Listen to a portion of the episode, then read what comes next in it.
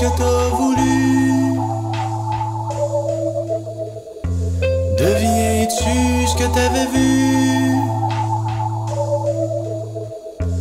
Deviens-tu ce que t'aurais pu? T'as-tu fait ce qu'il aurait fallu?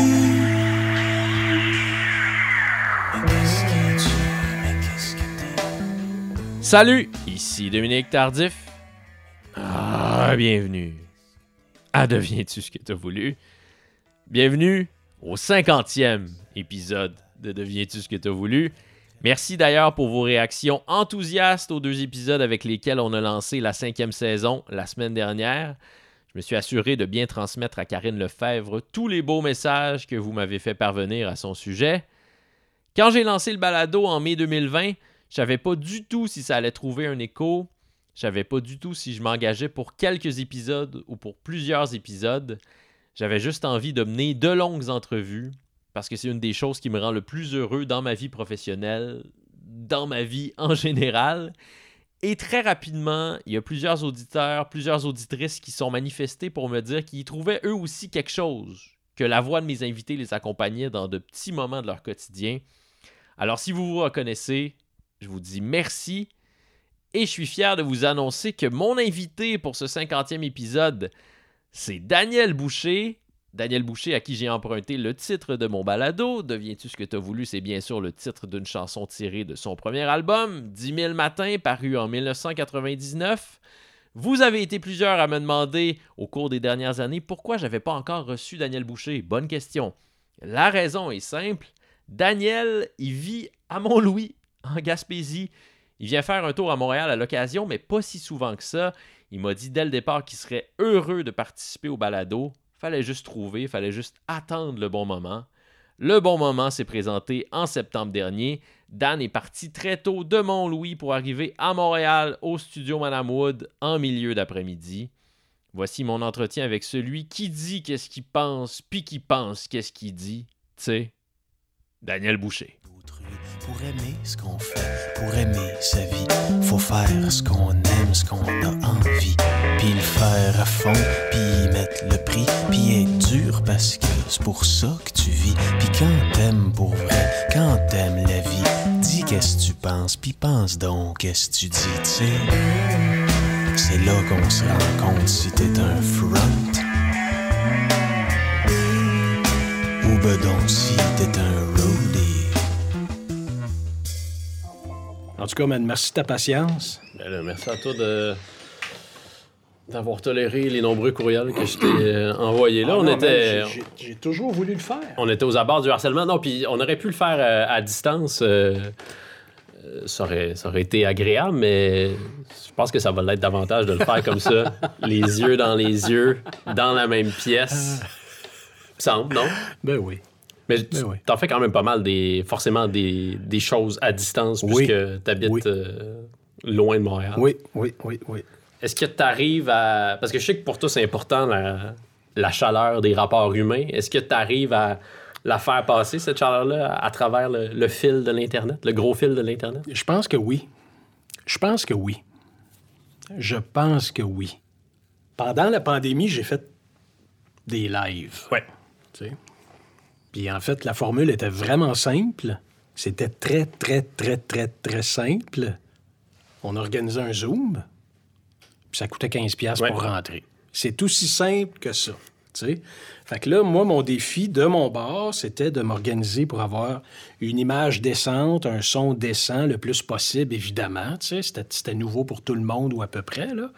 Fait qu'on a fait du mieux qu'on pouvait. Puis là, on s'est rendu compte en faisant des tests qu'il fallait absolument fermer les micros de tout le monde. Ça, moi, je le savais pas au début. tu sais. Fait Faut pas entendre faisait- les gens manger leur ben chip non, à la maison. ça. Puis là, tu sais pas s'il y en a un, tu sais, s'il y a 500 personnes dans, réunion, s'il y en a un qui a un chien, puis si l'autre habite dans une ruelle, euh, tu sais, puis qu'il y a des camions de livraison qui passent, puis bon, tu sais, il faut que les micros soient fermés. Ça, ça veut dire que quand tu finis ta toune, tu sais pas si les gens applaudissent. Tu le sais pas.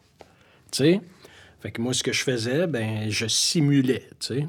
Fait que là, je finissais ma toune, je reculais, je me penchais, J'étais loin, là, tu sais, le son était pas pareil comme quand je suis proche, là. Tu présumes un applaudissement. Ouais, puis là, je simulais. OK, là, ça applaudit, ça applaudit, ça applaudit, ça applaudit. OK, ça applaudit plus, Daniel, tu peux te relever. Donc là, je me relevais, puis je continuais à parler aux gens, tu sais. Fait qu'il y a un petit peu de simulation, mais moi, je voyais d'autres visages, tu sais, même s'il n'y avait pas de son. Écoute, man, il y avait du monde, là, qui avait décoré leur salon. Il y en a qui dansaient. Il y en a qui étaient installés dehors, qui avaient invité des amis, tu sais, qui se faisaient du barbecue. Il y en a qui avaient des pancartes. Les gens avaient l'impression de vivre quelque chose de particulier, peut-être parce qu'on était en direct, peut-être parce qu'il y avait un petit peu de nouveauté là-dedans, je sais pas. Mais il y avait quelque chose, il y avait quand même de la magie, fait que je le sais que pour plusieurs artistes, ça a été tough, cet aspect-là de, transmission de la chaleur humaine, puis transmission de l'énergie, puis tout ça. Moi, ça a quand même bien été de mon côté. Je pense que j'ai réussi à le faire, puis... euh, j'ai continué après, là, de temps en temps, il y a quelqu'un qui prend rendez-vous pour la fête à sa blonde ou la fête à son chum, ou, ils veulent faire une surprise à quelqu'un. Fait qu'on organise un Zoom, c'est une surprise. Puis là, moi, je fais une toune, juste pour la personne, tu. J'ai jamais rien vécu d'aussi intime avec le monde. Parce que moi, je suis chez nous, la personne est dans sa maison à elle aussi, tu sais. Puis là, t'as le temps de jaser. Tu lui demandes la toune qu'elle veut. Tu y fais sa toune, tu sais. Tu prends de ses nouvelles, tu rencontres ses enfants, tu sais, là. Elle te conte des histoires, tu sais. J'ai jamais rien vécu d'aussi intime que ça. Parce que même quand tu sors de la salle, puis tu rencontres le monde, puis tu signes des disques, ou tu serres, tu serres la main, tu jases, C'est bref. c'est bref. Tu sais, ça reste bref. Là, tu rentres un, un petit peu plus en profondeur, tu sais. Fait que... Moi, je pense que cette dimension-là va rester, sais. C'est, une, opportunité qu'il faut continuer à exploiter, là. Mais il y a d'autres artistes qui, sans doute, trouveraient ça difficile d'être dans un contact, dans une relation aussi intime avec, euh, avec leurs fans, puis qui, je veux pas employer un mot trop gros, mais qui trouveraient ça peut-être un peu, je sais pas, humiliant, là, de, de s'abaisser à faire des tunes sur commande pour des gens sur Zoom. Je le dis de manière très, très grossière. là. Il n'y a Ouais. aucune part de toi qui se dit tabarouette, je devrais être en train de jouer dans, dans une salle plutôt que, que de faire ça. Non, parce que ça empêche. Un empêche pas l'autre. Tu sais, Justement parce que c'est quelque chose que tu peux pas vivre dans une salle. L'autre raison qui est peut-être encore plus importante, c'est que la personne, elle a demandé. Elle a pris rendez-vous, des fois elle t'écrit, elle dit ça à fête, à, je sais pas, moi, c'est une surprise, tu sais, pour mon père, blablabla. Tu sais, là, il t'aimait beaucoup quand j'étais petit, ou tu sais, des affaires, c'est vrai, là, ça commence à être Ouais. ça. J'ai hâte que ma fille soit assez vieille pour qu'elle m'achète une tonne de Daniel Boucher. là. Ouais, c'est ça. Puis là, tu sais, on aimerait bien ça avoir, je sais pas, moi, le poète des temps gris, ou euh, chez nous, peu, peu importe, là, tu sais. Puis c'est surprenant parce que la désir, ça sort presque jamais d'un demande. C'est correct, là. Fait que, il y a quelque, il y a une occasion, là, tu sais. Les gens, ils se préparent, puis là, tu sais, ils s'installent des petits bancs autour de l'écran, puis tu sais, là, ils se préparent, là, tu sais. Même si ça dure 15 minutes, ou 30 minutes, ou 60 minutes, parce que je- je- il a dit ça, c'est des choses aussi que je fais des fois. C'est pas grave parce que pour, pour les personnes qui l'ont demandé, c'est un événement.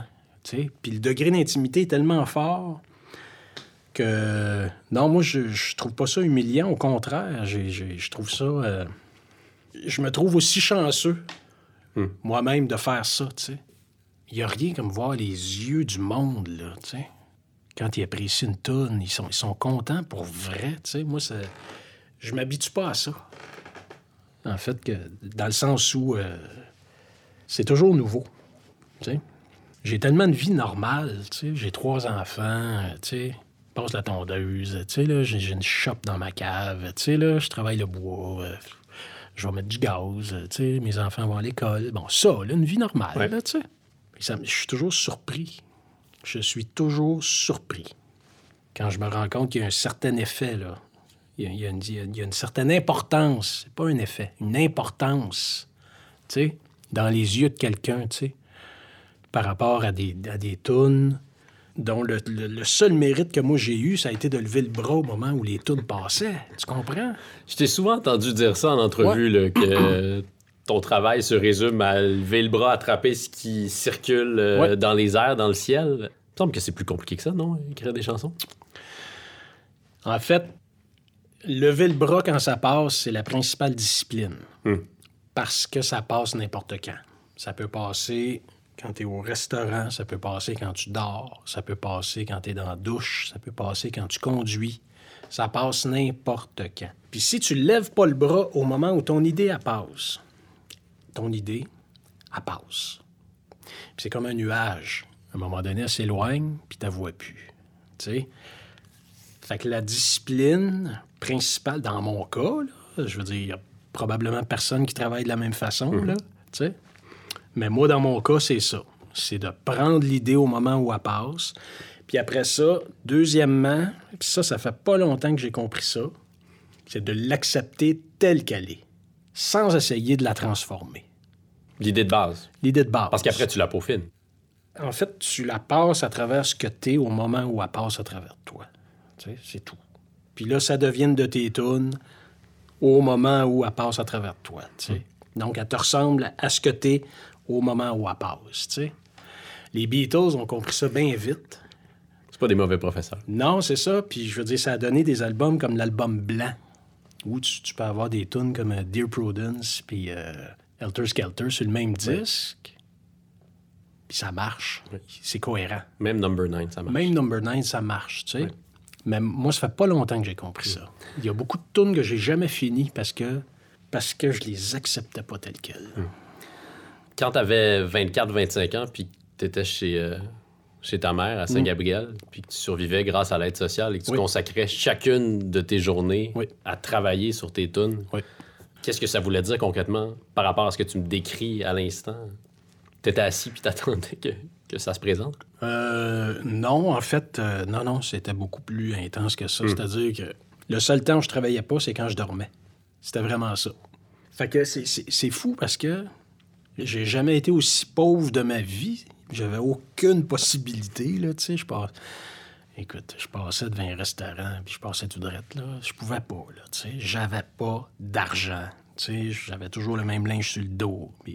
C'est un peu... C'est c'est dur sur euh, la fierté, mais en même temps, je pense que j'ai jamais été aussi libre puis aussi productif que durant cette période-là. Parce que l'urgence faisait en sorte que il y avait une seule façon de me sortir de ma situation, c'était de travailler. Puis en plus, c'est tout ce que je pouvais faire pour que ça change, tu sais. Fait que je me levais quand j'avais assez dormi. Je mangeais, tu sais, chez ma mère, c'était pas pire, mais quand je me suis revenu à Montréal, après, ça a été plus tough encore, tu sais, là. Je mangeais Sans la cuisine maternelle. ce que je pouvais. Ouais. Tu sais, bon, on achetait un pain, euh, mettait du beurre de pinot dessus, bon, tu sais, ça, là, tu sais. Puis c'est pas une question de se victimiser ou quoi que ce soit, c'était juste ça la situation, tu sais. Puis quand il faisait beau, ben là, je partais avec ma guitare acoustique, des feuilles, des crayons. J'avais une petite enregistreuse à cassette. Je mettais ça dans mon caisse de guitare.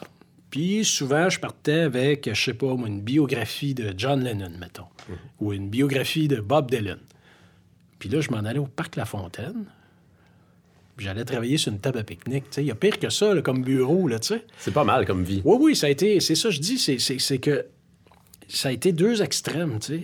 J'ai jamais été aussi pauvre, mais en même temps, j'ai jamais été aussi libre et productif que durant cette période-là. Je me souviens qu'au début de l'année 1997, là, il- j'ai pogné vraiment une période de, de, je sais pas, un mois, deux mois, trois mois, quatre mois. Fin 96, début 97, là, écoute, le canal était complètement déblayé. Ça sortait les affaires. J'avais toujours le bras airs. Pas compliqué, tu sais. J'ai, euh, durant cette période-là, il est arrivé plein de tunes, tu sais. Plein de sais, la Désise est arrivée dans ce temps-là. Euh, Bolamite, ça a été à peu près dans ce temps-là aussi. Euh, Marché, c'est arrivé dans ce temps-là. En tout cas, il y en est arrivé plusieurs. Est-ce que deviens-tu ce que tu as voulu, c'est arrivé dans- à cette époque-là aussi? Deviens-tu ce que tu voulais? T'es arrivé un petit peu plus, un petit peu plus tôt, je pense. Ouais. Aidez-moi aussi. Aidez-moi. c'est un cri du cœur, ça. Mais euh, elle- elle tenait à quoi ta, ta conviction à ce moment-là? Comment t'alimentais le, le moteur de ta conviction pour te dire faut que je continue à faire ça, même si présentement, ben, il y avait des résultats qui, qui se présentaient sous la forme des chansons, mais il fallait que tu t'accroches à ça. Oui, fallait que tu t'accroches à ça. En même temps, je. Je peux, je peux rien te dire d'autre que je le savais. Hmm. Il y a rien- Conviction intime. Oui, il n'y a rien de plus transparent que ça. Je, je savais qu'il fallait que je travaille, mais je savais que si je travaillais, j'aurais des résultats. Je le savais. Souvent, là, quand, quand t'aimes quelque chose à ce point-là, ça donne aussi que c'est facile pour toi. On dirait que tu, viens au monde avec les, les- les deux côtés, avec ces deux outils-là. là. Puis quand tu t'en rends compte, là, tu, tu te rends compte que finalement, travailler fort, c'est pas si difficile que ça parce que t'aimes ça. Hmm. Fait que moi, j'aimais ça. Ce que je trouvais dur, c'était d'avoir euh, 20, 21, 22, 23, 24, 25, 26 ans, puis de voir mes amis du secondaire qui sortaient de l'école, qui se trouvaient des jobs, qui s'installaient dans la vie, qui avaient des maisons. Ah. Puis à un moment donné, il arrivait des gars de mon âge qui sortaient des albums. Éric Lapointe, Kevin Parent, Fred Fortin. Tu sais, là? Puis moi, j'étais là, puis je bûchais, puis je bûchais, puis je bûchais, puis je bûchais, puis ça arrivait pas, tu sais. C'est sûr qu'il a fallu, a fallu toffer. A fallu toffer. Mais à un moment donné, ça a débloqué. À Petite-Vallée. Ouais, ça a débloqué là. On va y revenir à Petite Ouais, Vallée, mais ouais, ouais. comment est-ce que tu as commencé à écrire des tunes? Comment j'ai commencé à écrire des tunes? Parce que tu viens de Montréal. Oui, j'ai grandi à Montréal. J'ai passé ma vie à Montréal. Quel genre de milieu? Euh, locataire. Locataire. Père ouvrier, euh, mécanicien, euh, mère au foyer, Canadien-Français, locataire. Hochelaga Maisonneuve. Tu sais, pas de violence, pas de chicane, pas de, tu pas de gros problèmes, tu dans la cellule. Là. Non, non. Mais locataire ouvrier. Tu sais, je viens de ça. Puis on déménageait toutes les années, nous autres. Parce que ma mère, je sais pas pourquoi, elle voulait toujours déménager. Mon père, il disait rien. On paquetait les boîtes, on bougeait, tu sais. On déménageait, on déménageait, on déménageait, on déménageait. Fait que j'ai habité, écoute... euh, C'est une façon de voir du pays. ah, c'est sûr que j'en ai vu dans le même quartier, man. tu sais, j'ai habité sa rue du Havre. J'ai habité sa rue Bercy. Après ça, on est allé vivre un an sur le plateau Mont-Royal. J'ai habité sa rue Berry, entre Guilford puis Bienville. Aujourd'hui, c'est trippant, mais moi, quand j'étais petit, j'avais 7-8 ans, puis il n'y avait, pas de- y avait pas de petits gars. J'avais pas d'amis dans ce coin-là, tu sais. On est revenu sur le... euh, on est re- pas sur le plateau, on est revenu en Hochelag, dans Hochelag. On a Cuvillier, Saint-Germain, puis là, bon, j'ai fait le tour. Tu sais, j'ai fait le tour. Puis est-ce qu'il y avait beaucoup de musique dans la maison? Il y en avait tout le temps. Mon père travaillait, dans le jour, c'est pas lui qui émettait la musique, c'est ma mère, tu mais ma mère, elle, elle, elle écoutait, elle écoutait Elvis, ça, c'est sûr. C'est elle qui m'a fait découvrir les Beatles. On écoutait tout le temps des chansons. Je, sais aujourd'hui, là, dans ce temps-là, je m'en rendais pas compte, mais je sais que mon oreille s'est formée, là, tu dans mon enfance, là. Les structures d'accords, euh, le sens mélodique. euh, Je sais que ça s'est fait. Il y en a une bonne partie qui s'est faite dans cette période-là, tu sais. Parce que je savais pas dans ce temps-là, mais moi, je suis venu au monde, en- j'entends les notes. Tu vas faire un sol, je vais savoir. l'oreille absolue. sol. Ouais. Tu sais- je savais pas, tu sais, quand j'étais petit. Puis à un moment donné, ben, c'était un prof à l'école qui s'en est rendu compte. Parce que j'entends les notes. C'est comme des couleurs. Si le téléphone sonne, tu peux nous dire si c'est un do ou un ré ou... Souvent, souvent. Un klaxon. euh, tu. Quand c'est clair, là, je suis capable. Fait que ça, s'est passé comme ça. on écoutait des chansons. Des chansons. Des chansons. C'est un, un milieu qui était assez. euh, je veux dire, c'est pas un milieu. C'est une, culture qui était essentiellement populaire, là, là. On écoutait le Canal 10. euh, sais. Moi, j'écoutais Patoff. euh, j'ai appris mon français avec euh, René Le Cavalier, Lionel Duval, Richard Garneau, ces gars-là. C'est quand même une bonne école de Oui, c'est français. ça. Encore une fois, il y a pire professeur. Il y a pire professeur. Il y a vraiment pire professeur, tu sais. Mais c'est ça. Euh, tu sais, la structure pop là, de chansons, là, elle vient d'Elvis, elle vient des Beatles, elle vient de Charlebois. Je sais que mon père aimait beaucoup Offenbach aussi. euh, Moi, quand j'étais petit, je veux dire, j'étais en amour avec mon Patoff. Puis t'écoutes ça, man? Puis Patoff, là, il y avait un bon band. Ouais. Il y avait un bon band, man. Tu sais, t'écoutes Bienvenue dans ma bottine, là. Ça fait longtemps que j'ai pas écouté Bienvenue dans ma T'écouteras bottine. ça, man, c'est surprenant. Le piano, il groove, puis tu sais, la ligne de bass est bonne, mais tu sais, c'est le fun, là, quand même. Fait que c'est, c'est, c'est comme ça que ça a commencé. J'écrivais pas de chansons. J'ai jamais pensé que ça pourrait m'arriver. La première fois où j'ai vraiment eu un choc, c'est quand j'ai fait cégep en spectacle. Dans ce temps-là, j'étudiais au cégep Hunsick, en génie civil. T'étais loin de la musique. J'avais arrêté d'en faire. Donc, t'avais avais déjà eu ta première guitare. Tu jouais de la guitare à ce moment-là? En fait, j'ai fait de la musique classique, moi, euh, au primaire. J'étais bon à l'école, c'était facile pour moi l'école. Puis là, il y avait l'école de plateau dans le parc La Fontaine qui faisait le tour des quartiers défavorisés puis qui allait chercher les enfants qui ont de la facilité à l'école. Lui, il a du potentiel. On l'emmène. Fait que, tu sais, ma mère, elle m'a dit ça, T'aimerais-tu ça aller dans une école de musique? J'ai dit oui. Fait que j'ai appris le violon, j'ai appris euh, la flûte à bec, j'ai appris à faire de la chorale, j'ai appris à lire la musique. Bon. J'ai fait ça jusqu'en secondaire 2 à l'école euh, Joseph-François Perrault, dans le parc octogonal, pas loin du métro Saint-Michel. J'ai arrêté la musique après mon secondaire 2.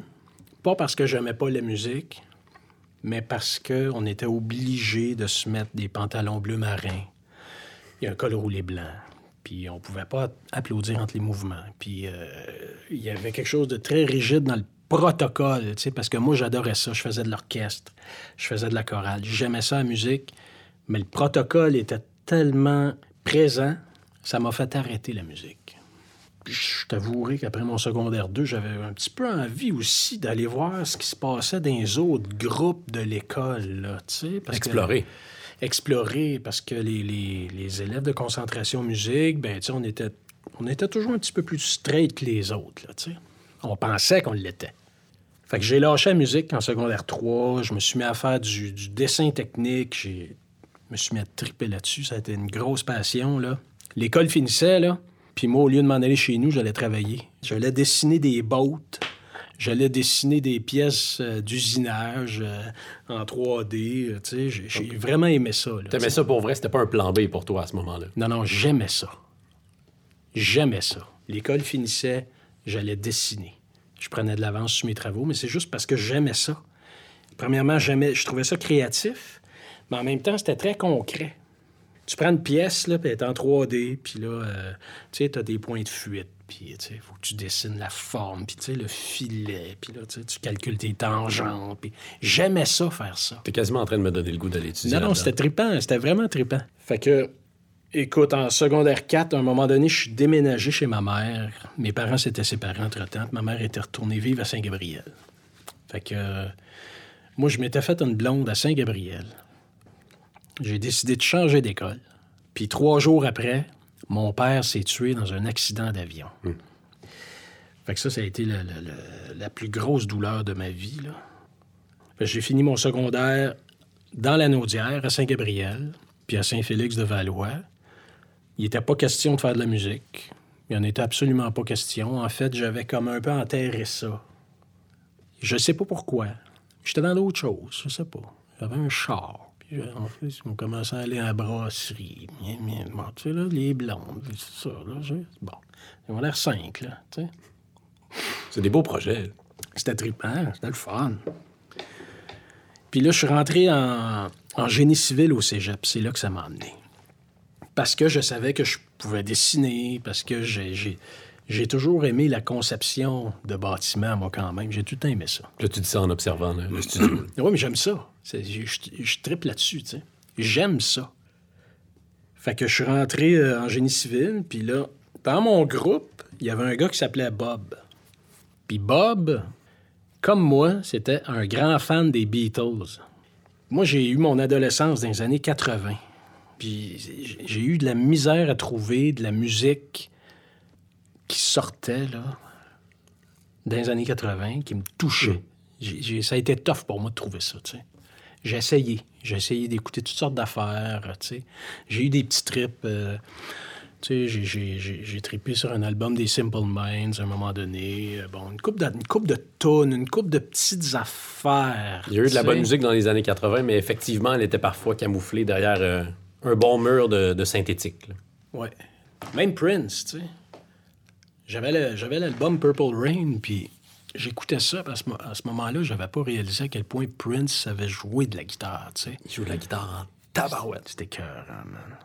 C'était- Tu sais, j'avais pas deviné, là, tu sais. Tu sais, l'intro de Purple Rain, là, tu sais, je veux dire, t'entends Hendrix, là. Tu l'entends, là, c'est, je veux dire, c'est... Ouais. c'est quasiment son neveu, tu sais, ou son petit frère, tu sais. Prince aurait pu être qu'un guitariste, Oui. puis Non, il aurait marqué l'histoire de la musique, mais en plus, c'était un des plus grands auteurs-compositeurs de chansons pop de l'histoire de la musique. Oui, doublé d'un showman Oui, incroyable. il y a aussi ça. En plus, tu sais. Mais ça, dans le temps, moi, je l'ai pas vu. De toute façon, j'avais pas le plan de devenir un auteur-compositeur. J'avais pas ce plan-là. Tu sais, J'avais pas de plan, en fait. Je savais pas ce que je voulais faire. Puis tu rencontres Bob. Fait qu'au cégep, j'ai rencontré Bob. Puis Bob, comme moi, c'est un grand fan des Beatles. Sauf que Bob, il savait jouer la guitare. Moi, je savais pas jouer la guitare. Fait que là, Bob, il dit on va aller au centre musical Onsic, là, sur, euh, je pense que c'est la jeunesse, en face de la taverne du métro, ou juste à côté. Ils disent on va aller te louer une guitare. Fait que là, j'allais là, puis je me louais une guitare. Ça coûtait 30, 30$ piastres pour un mois. Puis Bob, il m'a appris à jouer de la guitare. C'est drôle parce que moi, au cégep, souvent, tu rentres au cégep, tu sais ce que tu veux faire.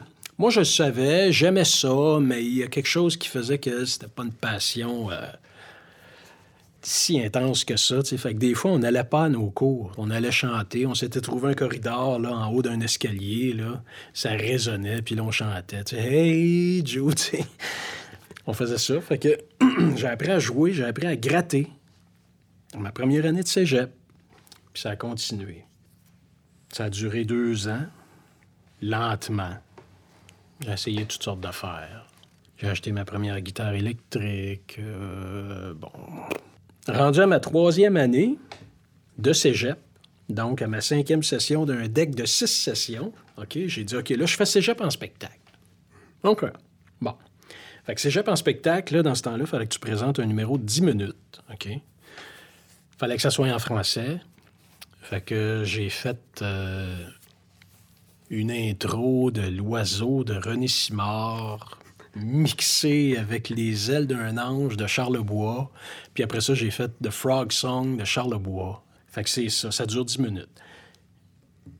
Là, man, j'ai peut-être le choc de ma vie. là.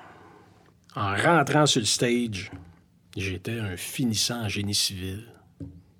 Puis dix minutes plus tard, j'étais un auteur, compositeur, interprète dans le garde-robe. là. Tu comprends-tu, là? Même si tu n'avais pas encore écrit une tonne de ta vie. Non. Mais ça, ça avait été tellement fort ce que j'ai ressenti. C'était c'était vraiment euh, c'était un vrai, un vrai fun, un vrai bonheur.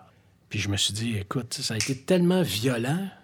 Je me disais, mais là, je peux pas juste faire ça, tu sais, une fois par année au, au party de Noël de la compagnie de béton, tu sais, pour laquelle je vais travailler, ou tu sais. Non. Présenté comme ça, c'est vrai que ça sonne un peu triste.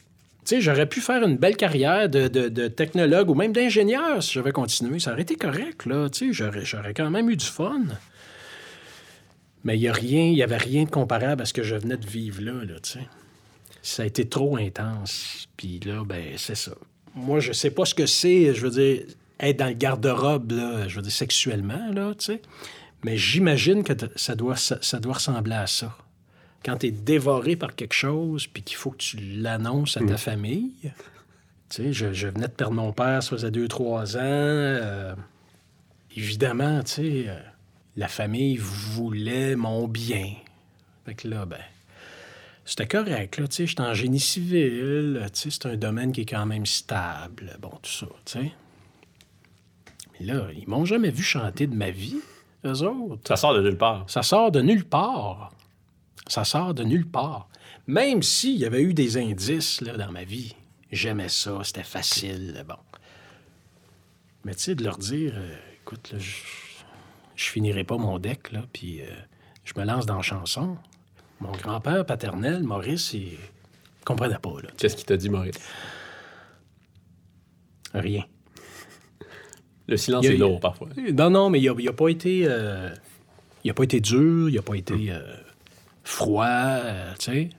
Il a accepté. Il a- tu sais, de toute façon, il savait que. Il savait probablement que ça donnait rien de- de- de- de- d'essayer d'argumenter, tu sais. Probablement qu'il s'est dit, ben écoute, on va le laisser aller. C'est tout ce qu'on peut faire. Tu sais, puis on va rester là pour lui. Puis à un moment donné, ben, une couple de mois plus tard, je suis retourné le voir, puis j'ai emprunté 1200 pièces pour m'acheter une guitare. Il m'a prêté 1200 pièces, puis j'étais allé m'acheter une belle Godin 12 cordes. Puis déjà, dans ce temps-là, j'avais mon premier band, puis on avait, on avait commencé à jouer dans un club, Un band de cover. un band de cover. Ça s'appelait Louise et les gentils monsieur. On jouait dans les bars du Québec, dans le temps qu'on pouvait encore jouer dans les bars du Québec. Là, on parle de 1992, là, tu sais. Été 1992, là. C'était parti, là, tu sais. Ça, dans le film de ta vie, ça va être une scène euh, importante. Tu sais, le, le- le fameux choc Cégep en spectacle, là, c'est décembre 91, mettons. Là. Puis à partir de ce moment-là, là, ma vie a complètement basculé. C'est-à-dire que ma sixième session, là, qui commençait à la fin du mois de janvier, là, je suis pas allé à mes cours. Check bien. C'était notre sixième session, puis on avait juste des travaux d'équipe. Tous mes chums ont mis mon nom sur les travaux. Fait que t'es diplômé. J'ai tout passé mes cours. Sauf que je suis pas diplômé parce qu'il me restait trois cours à reprendre. Il y a trois cours que j'avais pas fini entre-temps. Puis je me suis inscrit l'année prochaine, l'année d'après pour les finir. Puis je me souviens que j'étais allé voir l'orienteur. Je m'étais assis dans le bureau. Puis j'ai dit, écoute, euh, moi, je m'inscris au cégep à temps plein. C'est pour pouvoir faire cégep rock. J'irai pas à mes cours. Je vais avoir zéro partout. C'est un gros barbu frisé, des lunettes, des gros, une grosse voix. L'archétype de l'orienteur. Probablement avec un chandail de laine par-dessus une chemise, oui. là, tu sais. Un, un monsieur assez costaud, là, tu sais. On l'imagine. Fait que là, sa secrétaire, je pense qu'elle a entendu, puis là, elle s'est approchée de la table, elle est venue nous voir, tu sais. Puis là, il a levé les yeux, puis il l'a regardé. Il a dit Il veut faire. Fait que ça ça s'est passé de même. Effectivement, je suis pas allé à mes cours. J'ai eu zéro partout. Et t'as fait cégep rock. J'ai fait cégep rock, puis sais-tu quoi? On a gagné. Merci à cet orienteur. Mais hein, je me souviens pas de son nom, mais je suis convaincu. En tout cas, j'espère qu'il se rappelle. J'espère qu'il s'en rappelle. Ça, c'est 1993. Tu sais, là. Fait que déjà, tu sais, en un an et demi, là, la trail euh, la- était défrichée dans le sens où ma décision était prise. euh, mon travail était amorcé, là. Tu sais, j'avais déjà une coupe de tonnes d'écrites. Puis, euh, tu sais, ça a commencé vraiment à cette période-là. là. L'écriture de chansons. Avant, j'avais écrit des petites choses, mais pas des chansons. Est-ce que la mort de ton père, ça, ça avait une influence à ce moment-là sur, euh, ben, sur les choix que tu faisais? Parce que suivre son instinct comme ça, ça demande, euh, ça demande un courage certain. Ouais, probablement. Même si c'est un domaine que j'aime, que j'ai toujours aimé, là. Tu sais, la conception, la construction, le bâtiment, j'ai tout le temps aimé ça. Mais mon père travaillait sur la construction. Fait que peut-être qu'en en m'en allant au cégep, en génie civil, je le gardais proche de moi. Tu sais, peut-être inconsciemment aussi. tu sais. Probablement, en fait. C'est drôle parce qu'aujourd'hui, quand je repense à cette époque-là, en fait, c'est en charpenterie menuiserie que j'aurais dû aller. Mais j'aurais pas rencontré mes chums. Ça, tu sais, ça aurait été autre chose complètement, là, tu sais, là. Ouais, c'est On ça. serait pas en train de se parler aujourd'hui, probablement. Je sais pas. Je sais pas, peut-être. Des fois, je me demande ce qui serait arrivé si j'avais vécu à Mont-Louis toute ma vie, tu sais. Parce que probablement que j'aurais quand même aimé la musique. Probablement que se serait passé des éléments, tu sais, des événements dans ma vie qui m'auraient fait allumer sur des affaires. Je sais pas si j'aurais fait ce métier-là. Je sais pas. Mais peut-être. Il y a plein de Gaspésiens qui font ce métier-là. tu. On en connaît On quelques-uns. en connaît quelques-uns. C'est avec ton père que t'es allé en Gaspésie pour la première fois. Oui. La deuxième, en fait. Mais la première vraie fois, là, parce que quand on est allé, écoute, je pense en plus que c'était pendant les Olympiques de Montréal. Fait qu'au lieu d'aller voir les Olympiques, on est allé à Mont-Louis, tu sais, en Gaspésie. J'avais 4 ans, moi. Je me souviens. On est retourné après, euh, j'avais 15 ans. C'était en 87, puis je suis parti en voyage tout seul avec lui. On est parti trois semaines.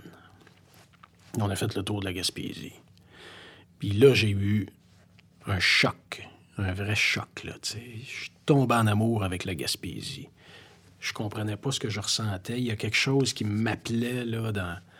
Je me souviens que je, je- je- je- j'espérais partir à pied, là, puis monter dans la montagne. Tu je me demandais comment ça se passerait. Je l'ai pas fait à ce moment-là, mais il y a, ça, qui m'appelait. Moi, j'avais grandi euh, en logement, souvent dans des deuxièmes étages, souvent dans des troisièmes étages, avec un balcon, pas de cours. J'avais appris le hockey, j'avais appris la musique, euh, j'avais appris plein de choses. Mais je me faisais des chums en campagne qui connaissaient des affaires que j'avais jamais, jamais, jamais vues, là, tu sais. Puis je découvrais un autre monde complètement, tu sais. Comme quoi? Ben écoute, tout, tout ce qui concerne la vie en campagne, là, tu sais.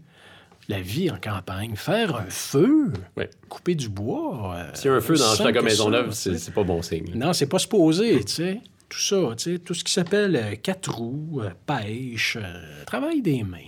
Je, je me- je me rendais compte qu'il y a quelque chose là qui me manquait. Ça, c'est clair, clair, clair, clair. Puis ton père, il venait de la Gaspésie, lui? Mon père, c'est un gars de Mont-Louis. C'est un gars qui est né à Mont-Louis, Où t'habites maintenant? où j'habite maintenant, oui. Ouais. Puis à un moment donné, ben c'est ça, la famille est partie. Parce que ma grand-mère, elle voulait que les enfants étudient. Puis c'était plus simple à Montréal. Tu sais, on parle des années 60 quand même. Il y a beaucoup de choses qui ont changé depuis ce temps-là, surtout en région éloignée. Là, l'éducation, c'était pas pareil. Là. Il y avait moins de possibilités. Il y en avait, mais euh, des fois, on réalise pas. C'est une parenthèse, là, mais des fois, on réalise pas le chemin que, le- que- que- que le Québec a fait en 60 ans. C'est- c'est géant, le chemin que le Québec a fait en 60 ans. Je pense que l'électricité est arrivée à Grande-Vallée euh, en 57, là, tu sais. ou- Peut-être que je me trompe un peu, là, mais pas tant que ça. Ouais. Imagine, Ouais. tu es à 9 heures de route de Montréal, puis tu es à 9 heures de route. Aujourd'hui, tu es à 9 heures de route. Dans les années 50, tu étais à plus que 9 heures de route, tu sais.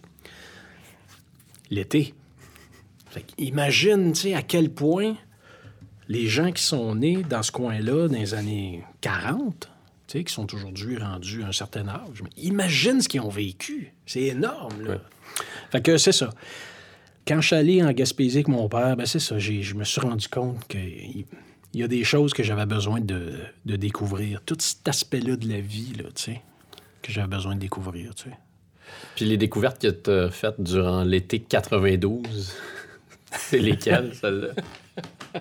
C'est pas du même genre. hein? Non, non, non, non. Ça, ça a été. le- Ben, écoute, on, le père à Eric, notre bassiste, premièrement, on, avait monté notre premier band. OK? Ça s'appelait Louise et les Gentils Monsieur. Puis c'était le band. C'était, l'orchestre maison de cégep en spectacle, en fait. Puis on a eu du fun ensemble. Fait qu'on a décidé, au retour, en janvier, février, on a décidé de se mettre à, à monter des tunes, voir, qu'est-ce que ça donnerait. Puis écoute, on s'est rendu compte que c'était facile, puis ça montait vite, là, tu sais, là. Ça rentrait, là, tu sais. Le, le drummer était bon, le bassiste était bon, le guitariste était bon. Moi, je commençais, mais j'étais capable de le faire. Fait que, écoute, euh, à la fin de la session, euh, on a pogné nos, premiers, nos, premières gigs, là, tu sais. On est allé jouer euh, au café d'en face à Saint-Jérôme, puis après ça, on est allé jouer à, je pense que ça s'appelait L'Envol, à Mont-Laurier. Ça, ça a été la découverte du rock, man. Le rock à Mont-Laurier. Oui. Après ça, on est allé à Ville-Marie aussi. C'est loin, Ville-Marie. Oui, c'est loin, mais tu sais, je veux dire, ça a été ça. A été ça. Mon été 92, là, ça a été ça, là, tu sais. Puis le père d'Éric, le bassiste, il nous avait prêté de l'argent pour qu'on s'achète une vanne. Un genre d'éconoline. Ouais. Fait qu'on mettait tout notre stock là-dedans. Puis à toutes les fois qu'on avait une gig, bon, il remettait une partie de l'argent qu'il nous avait prêté. Fait que c'est comme ça que ça a commencé. Puis là, on s'est mis à jouer, puis écoute, ça marchait, tu sais. Les propriétaires de bars nous réengageaient. Fait que ça a été comme ça euh, toute l'année 92, euh, le début 93, puis c'est à ce moment-là que j'ai décidé d'aller étudier la musique au cégep, la guitare. Mais l'été 92, man, c'est ça, ça a été le, le- début de le début de la tournée, là, tu sais. Et ben, tu sais, on avait 20 ans, tu sais. c'était- On était des petits poux, là, quand même. là. Deviens-tu ce que tu as voulu? Euh. Elle est arrivée euh, assez tôt Euh, Il y a une autre chanson qui s'appelle, corrige-moi si je me trompe, chanson qui s'appelle Le monde est grand, qui est parue sur ton troisième album, mais que tu as écrit pas mal euh, au début aussi. Ouais, elle, elle a changé beaucoup. En studio, elle a changé beaucoup. Elle, est- c'est une des premières qui est arrivée, elle. Mais c'est deux chansons, puis il y en a d'autres dans ton répertoire, dont le sujet, si je résume, c'est une préoccupation par rapport à l'authenticité. Comment puis-je être fidèle à mes idéaux, à mes idéaux de jeunesse? Deviens-tu ce que tu as voulu? Ça a l'air d'être une chanson d'un gars vraiment plus vieux que l'âge que tu avais au moment où tu l'as écrite. Comment ça se fait que tu étais habité par cette chose-là qui, habituellement, se présente plus tard dans la vie? Écoute, je le sais pas. Ce que je sais, par contre, c'est que moi, j'ai été élevé par des parents qui étaient très authentiques. Mon père était mécanicien industriel, mais il était toujours, toujours, toujours le délégué syndical des mécaniciens industriels. C'est tout le temps lui que les gars envoyaient pour voir le patron. Puis ma mère, c'est une femme très droite aussi. C'est une femme qui, qui tolère pas le, tolère absolument pas la bullshit, tu aucune bullshit. Elle tolère pas ça. Fait que j'ai été élevé un peu là-dedans. Puis je pense que j'ai été imprimé, là. euh, tu perds ton père jeune, euh, tu sais, ça, marque aussi, fait que tu veux, tu veux être le plus proche de toi-même possible. C'est la seule explication que j'ai. Comme les premières fois que tu prends une guitare, tu te trompes, tu t'échappes des cordes, tu tu te fais mal aux doigts, ça marche pas, euh, bon. Les convictions, c'est la même chose. Les premières fois que tu essaies de, de- t'en servir, t'es pas habile avec ça. tu sais. Fait que tu peux être dur envers toi-même, tu peux être dur envers les autres. euh, ça déborde, là, tu sais. C'est pas placé. C'est pas placé. Tu comprends ce que je veux dire? T'es pas encore, t'es pas encore, la bulle est pas encore dans le rond, là, tu sais. Fait que c'était ça aussi, là. Puis t'es jeune, tu sais. Fait que, tu sais, moi, j'avais une, certaine tendance à, à me braquer puis à répondre aussi, tu sais. Pas quand j'étais petit, mais un petit peu plus. euh, c'est drôle, un petit peu plus à partir de, du moment où j'ai perdu mon père. Je sais pas pourquoi. J'avais ça, tu sais. Fait qu'il y avait, il y avait tout ça. Souvent, j'avais l'impression que je n'étais pas capable de me faire comprendre de la part de mes amis. Des fois, je, je sais qu'il y a des gens qui me trouvaient dur, un petit, un petit peu intransigeant. Puis en même temps, je suis un gars qui, qui travaille fort. C'est-à-dire que quand je me suis mis à écrire des tunes, j'ai dit, OK, j'écris des tunes. Quand il y a une ligne qui n'est pas à mon goût, je travaille dessus. Jusqu'à temps qu'elle soit à mon goût.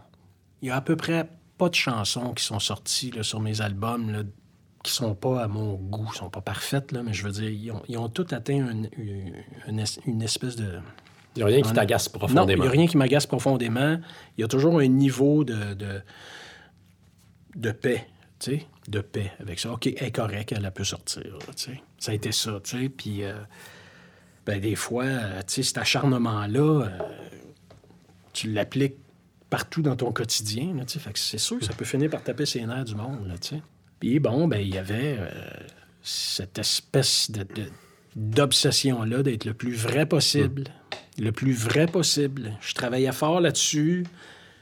Je me regardais sur des photos. Des fois, je trouvais que j'avais l'air de faker. Euh, je savais pas comment placer mes cheveux. Je savais pas comment m'habiller. euh, Tu fakais capillairement. Je sais pas. Je, je- j'ai- Tu sais, quand tu dis tu te cherches encore, là, tu Ouais. sais. Mais ça a été ça longtemps. C'est difficile de savoir qui on est. C'est ça. Faut que tu travailles, de... faut que tu travailles là-dessus. Puis le fait d'écrire, ben, ça m'aidait à le faire aussi. Mais c'est clair que c'est apparu comme assez tôt dans ma vie. Puis c'est probablement à cause de ce que j'ai reçu puis de ce qui m'est arrivé. Dis qu'est-ce que tu penses, puis pense donc qu'est-ce que tu dis. Ouais. Tu sais. Euh, Est-ce que. Le tu sais est important. Est-ce que tu y es toujours arrivé? Est-ce que le succès est venu ébranler ça? C'est sûr que quand la vie change, faut que tu t'adaptes. Ça prend un certain temps. Peu importe ce qui arrive. Fait que c'est sûr que quand ça change, écoute, Parce que du Là- moment que tu deviens populaire, les gens s'attendent, ils se font une image de toi, puis donc ils s'attendent à quelque chose. Oui, puis il faut que tu te trouves là-dedans aussi. Tu sais, c'est un peu la même chose. C'est-à-dire que pendant un bout de temps, tu sais pas exactement si, si tu un petit peu trop euh, de ce bord-là, ou si tu un petit peu trop de ce bord-là, ou si tu parles trop fort ou pas assez fort, ou euh, si tu veilles trop tard ou pas assez tard, ou si c'est vraiment ce qu'il faut que tu fasses. Puis tu vois, tu t'en vois d'autres autour de toi, en train de découvrir le, le, le- le show business québécois, la mécanique de tout ça. Euh, tu comprends pas tout, ça t'arrive vite. euh, euh, tout d'un coup, tu te mets à gagner un petit peu d'argent. c'est nouveau. Après plusieurs années à... après plusieurs années à pas en avoir Ouais. pas en tout. Fait que ça a été, ça a été brutal. là. Ça a été long avant que ça arrive, mais quand c'est arrivé, ça a été brutal. là. Ça a été brutal. Ça a été brutal. Brutal. Fait que ça m'a pris un certain temps à m'adapter à ça. Puis je, je le sais que ça m'est arrivé de, de déranger par mes comportements. Je sais. Mais écoute, j'imagine qu'il fallait que je passe par là. Tu sais. Brutal, ça veut dire quoi concrètement hein, au quotidien, mettons? Mais je vais te donner juste un exemple. Quand 10 000 matin est sorti, j'habitais dans un appartement sur l'Ontario. J'avais pas de laveuse, pas de sécheuse. Fait que j'allais faire mon lavage dans une buanderie qui était à l'autre bord de la rue. OK? Fait que je sortais avec mon panier de linge en dessous du bras, puis je traversais la rue Ontario, puis j'allais dans la buanderie. Le surlendemain du gala de la disque en 2000, Ouais. je suis sorti avec mon panier de linge pour aller faire ma brassée. Donc, le, le 6 novembre 2000. Parce Dans le gala cas, de la disque, c'est le 4 novembre. Bon, probablement, là, tu sais, genre le mardi Ouais. ou le mercredi. Parce mais que j'imagine que le lundi, tu te remettais d'un party auquel tu as ça. probablement dû participer. Oublie ça, tu sais. Je suis pas allé faire mon lavage, c'est sûr. Je me souviens, je m'étais pas couché de la journée, puis le soir, j'étais à Marc Labrèche, au show de Marc Labrèche, Au Grand Blond. au Grand Blond. Oui, oui, oui, oui. Oui, je me souviens. Le Il lundi il y a- soir. Il y a un clip de tout ça qui existe sur YouTube. C'est spectaculaire. Le gars, il est comme euh, pas tout à fait en forme, tu sais. C'était correct, là. Ça a bien été quand même, là. Mais je veux dire, euh, tu sais, j'écoute ce gars-là parler, là, le Daniel de, de novembre 2000, puis je suis comme, OK, attends un peu, toi, là, là. Tu sais, ça, ça va se placer, là. M'a- M'a toffé le temps que ça se place, là, tu sais, là. Fait que je comprends un petit peu ta question, tu sais. Je la comprends un petit peu. Je me vois aller à cette époque-là, puis je la comprends un petit peu, tu sais. Non, mais je te posais cette question-là aussi parce que, ben parce que c'est une phrase de la chanson Deviens-tu ce que tu as voulu, Mm-hmm. mais parce que j'ai lu des entrevues, j'ai relu des entrevues que tu as accordées quand euh, Le Soleil est sorti, est paru. Puis euh, une entrevue en particulier avec euh, Sylvain Cormier où tu lui dis, là, je paraphrase un peu, mais tu lui dis J'aurais pas pu continuer à ce rythme-là toute ma vie parce que je serais mort. Il me serait arrivé de quoi? C'est Peut-être. Mais écoute, j'avais 28, 29, 30 ans. J'étais célibataire, sans enfant, sans aucun engagement. Pas de voiture, pas de maison, pas de paiement. J'avais rien. Rien. Aucune attache. Puis je sortais d'un bar, là. Puis c'était trippant, là, tu comprends? Fait que c'est sûr qu'à un moment donné, ça aurait fini par me rattraper. tu sais. Ça, c'est sûr. Mais reviens à, Oui, c'est ça. Bon, c'est ça. Fait que ce jour-là, qui était, je sais pas, peut-être le surlendemain, là. En tout cas, pas longtemps après le gala. Ouais. Je sors de, de l'appartement avec ma- mon panier de linge en dessous du bras. Puis là, les chars à Ontario, ça se met à klaxonner. Tu sais, là, il s'était passé de quoi, là? Cette fois-là, là, j'ai vraiment senti qu'il s'était passé quelque chose. Puis à partir de ce moment-là, les, les- tout s'est accéléré. Parce que faut dire que l'album 10 000 matins était sorti depuis un an, déjà. Il y avait déjà Silicone qui jouait beaucoup à Ouais. Musique Plus. C'est pour ça que j'étais allé me procurer cet album-là. J'avais demandé à mes parents de me l'acheter. Ah oui, hein? Ben oui. C'est bien fou. Ah, C'est fou. Tu sais, fait que, il y avait eu, il y avait eu un début, un, un- un début de succès. Ça commençait à monter. Mais le gala de la disque en 2000 a vraiment tout changé. Là, à partir de là, là, c'est devenu exponentiel. là. Au mois de novembre, au gala de la disque, on avait, je pense, je pense qu'on avait peut-être 25 000 albums de vendus. Là. Au jeu d'un chiffre d'aujourd'hui, c'est beaucoup. C'est ahurissant aujourd'hui. Mais dans ce temps-là, c'était pas tant que ça. OK? Puis je me souviens que quand le bureau a fermé pour les fêtes, on était disque d'or. Fait qu'on a vendu 25 000 albums en un mois et demi. Tu sais, dans ce temps-là, on vendait 4-5 000 disques par semaine. Fait que c'était quelque chose. Puis ça paraît. Tu je veux dire, là, tu te mets à passer à TV, tu te mets à jouer à radio, euh, les gens se mettent à te reconnaître. Fait qu'il faut que tu t'adaptes à ça rapidement aussi. Quand je dis que c'est brutal, ça a été brutal, ça a été ça. Moi, j'étais un très grand fan, puis là, je te l'ai raconté tantôt, mais je vais le raconter pour le bénéfice des auditeurs. Pas longtemps après ce moment-là, euh, donc ça devait être à la fin novembre, je suis allé te voir en spectacle euh, au Petit Bonheur de Saint-Camille, qui est une ville pas loin d'Asbestos, où j'habitais à ce moment-là. Le Petit Bonheur, c'est une salle minuscule. Il y a 100 personnes qui rentrent là-dedans, gros max, bien tassé. Les billets étaient sans doute s'étaient envolés depuis longtemps parce que, bon, tu le dis, tu avais déjà vendu 20 000 disques, tu avais des fans. Puis les gens de Saint-Camille sont, sont des, euh, des amateurs Oui, de chansons. Mais là, évidemment, les gens avaient l'impression d'avoir accès à un moment privilégié parce que entre le moment où ils s'étaient procuré leur billet puis le spectacle, il y avait eu la disque qui était devenue une méga star. Euh, J'étais là ce soir-là avec mon père, avec mon ami Jérôme Couture, qui est devenu euh, chirurgien, et avec Pierre-Philippe Côté, Pilou. Ah, il était là! Il était là. Il t'a donné son démo à la fin du show. Ouais, parce qu'il écrivait déjà des chansons. Puis tu m'as fait monter. J'espère qu'il m'en veut pas. oh, j'espère qu'il m'en Les choses ont bien tourné pour lui. quand Oui, même. oui, oui, oui, je comprends, mais Oui. tu sais, c'est parce que tu sais, tu sais, à un moment donné, tu te rends compte qu'il y a quelqu'un qui prend la peine d'aller te porter son démo, tu sais, là. Oui, qui investit beaucoup dans ce moment-là. Tu sais, là, oui, exactement, tu sais. Exactement. Mais t'avais été euh, sympathique et courtois, là. Je te rassure. Oui, oui, Euh, j'ai j'ai toujours essayé de l'être le plus possible, mais tu sais, bon, quand Oui. même.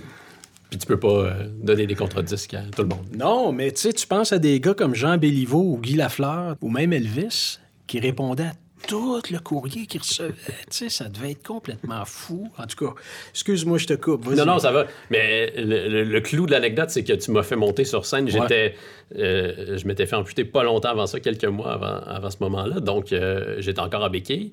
Tu m'as fait monter sur scène pour faire la chorégraphie de la Daisy. C'était ta tradition euh, à ce moment-là. Avec, euh, tu faisais monter des enfants sur scène. Ce qui est très amusant de faire monter Oh, des ouais. enfants sur scène Ah oui, c'était merveilleux. pour cette chanson-là en particulier. ouais. Puis quelques semaines plus tard, je me souviens pas pourquoi on était sur la route, on s'en allait vers Montréal. On écoutait la radio, probablement c'est quoi, ou Énergie. Puis là, ils disent Daniel Boucher euh, est présentement au Archambault de Brossard et il signe des disques, machin. Puis là, mon père, on était que on arrête, on va aller voir Daniel Boucher. Et il y avait une file gigantesque. Puis là, j'étais en fauteuil roulant. Puis j'ai, euh, on a coupé la file, mais je pense que c'est toi qui m'as fait signe, puis on a coupé la file. Puis si je me souviens bien, tu te rappelais de moi. là, ça- Il y avait peut-être comme deux semaines qui séparaient le moment à Saint-Camille de, de ce moment-là. Puis on s'est serré la main, on a échangé euh, quelques mots. Euh, mais il y avait, le Archambault de, de Brossard était rempli à craquer de gens qui venaient obtenir un autographe. là. Ah, Ça, c'est fou, hein? C'est capoté. Il y a eu une petite période comme ça, tu sais. Ouais, il y a eu une petite période comme ça, c'est vrai. C'était- C'était c'était spécial, tu sais. C'était spécial. Et je, je- Comment je te dirais?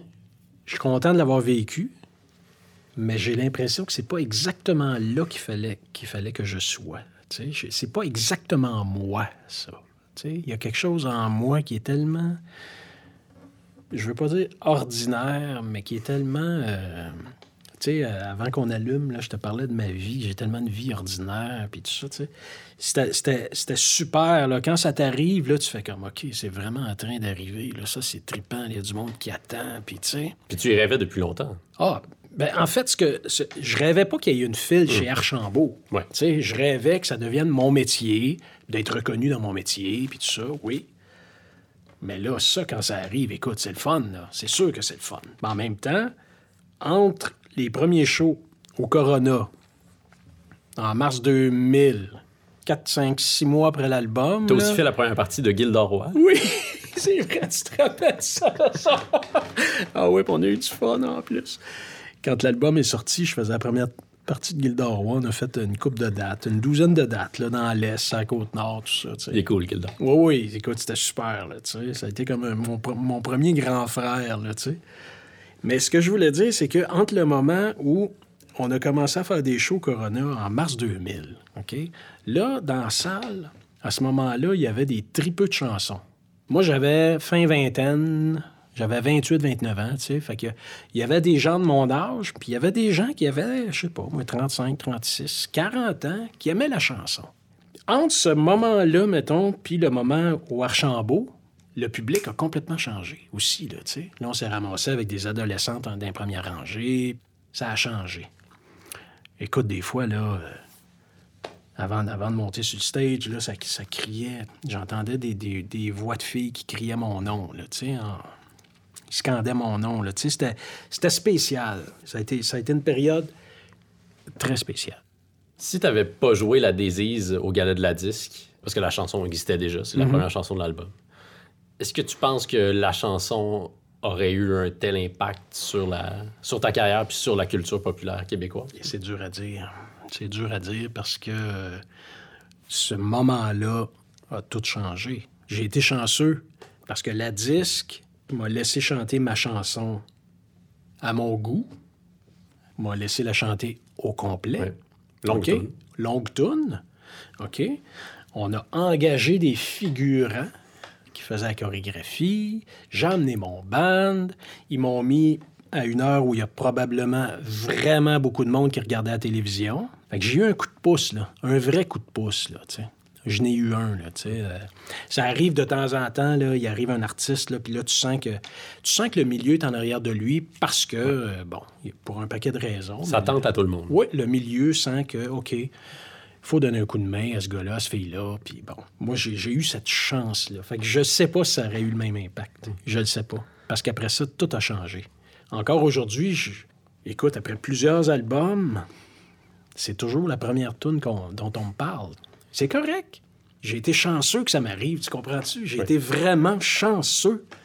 Man, et tout le monde la connaît, cette tune-là. J'ai été chanceux, là. Je me souviens d'avoir fait euh, une erreur de débutant. J'étais au début de ma carrière de journaliste, puis euh, je t'ai interviewé. J'habitais à Sherbrooke à ce moment-là. Tu faisais une journée promo. Tu venais de lancer Le Soleil est sorti. Puis je suis arrivé à l'entrevue avec euh, mon exemplaire de 10 000 matins. Puis là, sur un ton un peu euh, badin, comique, tu m'as dit Ah, pas encore ce disque-là. Ah, J'espère que j'ai été fin. oui, oui, t'as été super cool. fin. C'est cool. Mais puis, c'est pas très élégant, effectivement, d'arriver à une entrevue avec un artiste pour lui parler de son nouvel album, Oui. puis de traîner le premier. Est-ce que ça t'a habité, cette crainte-là, que la chanson te résume, de, n'être le gars... Il y en a eu d'autres assez rapidement, d'autres chansons comme Oui. Bolamite, qui a été Oui. presque un aussi gros succès. Oui. Mais c'est sûr que celle-là, c'est, Oui. ça aurait pu être l'arbre qui cache la forêt. Ben, ça, ça l'est pour certaines personnes Oui. qui me connaissent moins. Fait que pendant un certain temps, ça m'a dérangé. Puis à un moment donné, j'ai compris que c'était une chance incroyable que j'avais eue. Parce que ceux qui veulent fouiller, ils écoutent le reste. Ils écoutent le reste en stock, tu sais, bon. Les autres, ils, ils apprécient le reste ou ils l'apprécient pas, mais peu importe, ils, ils- ils écoutent le reste. Ceux que ça intéresse moins, puis c'est parfaitement leur droit, puis c'est compréhensible. Ils connaissent la désise. Ils connaissent la désise. Man, je veux dire, j'ai été chanceux. Cette tune-là, là, je, je peux dire que cette fois-là, j'ai levé le bras, puis ça valait la peine, là, tu sais, parce qu'elle a vraiment changé ma vie, là. Elle a, elle a eu un... Il y a beaucoup de gens qui la connaissent. Il y a beaucoup de gens qui la connaissent. Est-ce qu'on peut parler de guitare électrique pendant un bref instant? Ben oui! Euh, moi, ma chanson préférée euh, dans ton répertoire, une, une de mes préférées, disons ça comme ça, c'est Silicone. Pour vrai? Euh, Super riff. Puis là, j'ai appris récemment que c'était inspiré, calqué euh, sur une chanson euh, des Stone Temple Pilots Ouais. de Pop Love Suicide. Ouais. Euh, chanson de Ouais. Tiny Music from the Vatican Ouais, Gift Shop. ouais, ouais, ouais, gros, ouais. gros disque. Oui. Peux-tu me raconter ça? Mais écoute, j'écoutais cet album-là. Si j'avais une guitare, je pourrais, je pourrais te faire la différence entre les deux riffs, là. Est-ce qu'on a une Ça. guitare? Il y en a là. OK. On va faire un, François Pérusse. Je vais m'éloigner du micro. Je vais aller chercher la guitare. Alors, euh, Daniel se lève. Là, il y a vraiment il y a beaucoup de guitares. On est, on est choyé au studio Madame Wood. Il y a beaucoup d'instruments. Je sais pas c'est à qui cette guitare-là, mais tu lui diras merci. Fait que c'est une belle Gibson acoustique, une J50 de luxe. Elle a l'air quand même euh, d'un certain âge. Elle a du vécu. Elle a du vécu. Check bien ça. Fait que je sais pas. La guitare est à qui, mais merci. Fait que j'écoutais cet album-là, puis là, euh, Love Pop Suicide, c'est ça. Le riff ressemble à quelque chose comme ça, là, tu sais.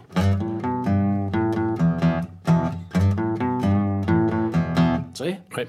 Fait que j'écoute la tune, puis après ça, je me lève, puis je prends ma guitare, puis ça a été presque instantané.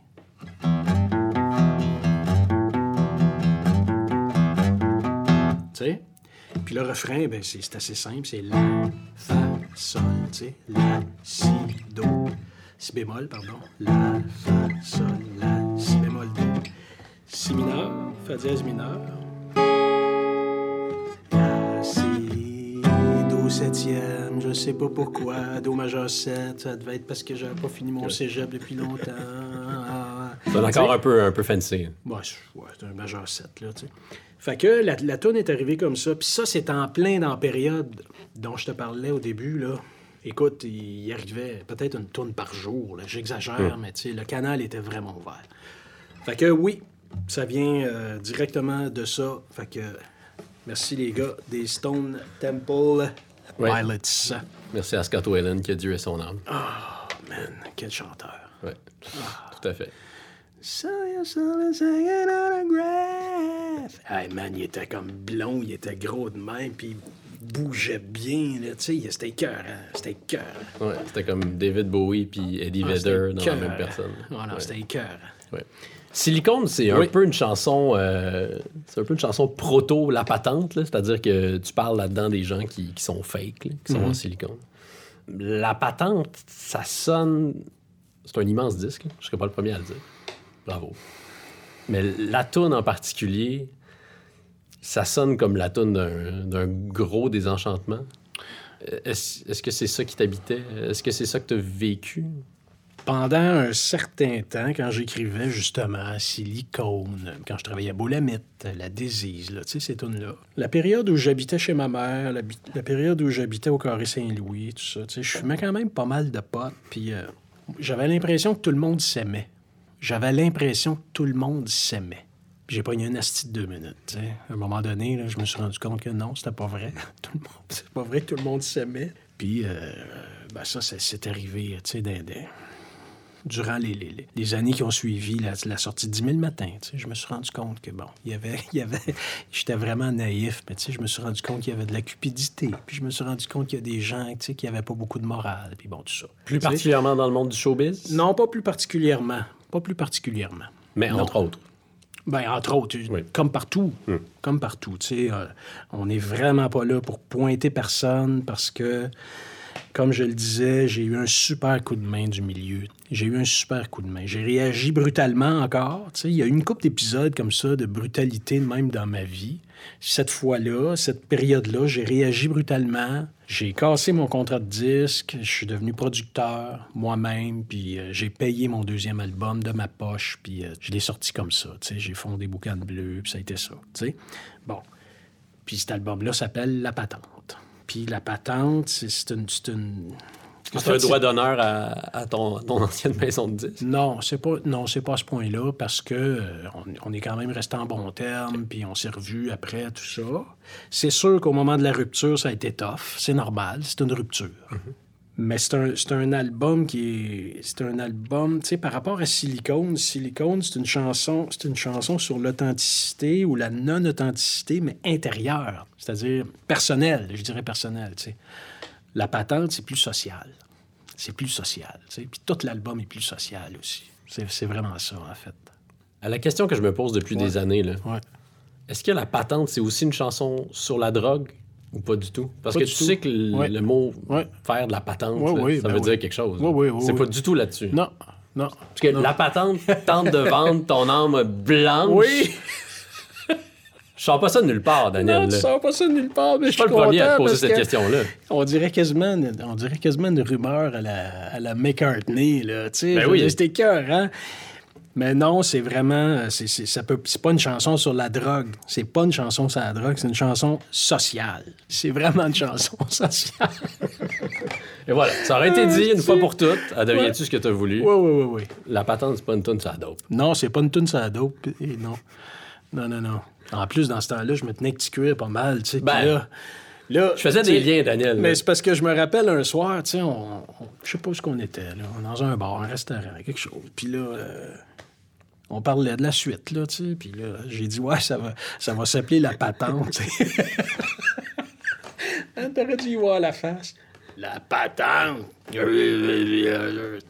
Ah oui, mon grand chum. Ouais.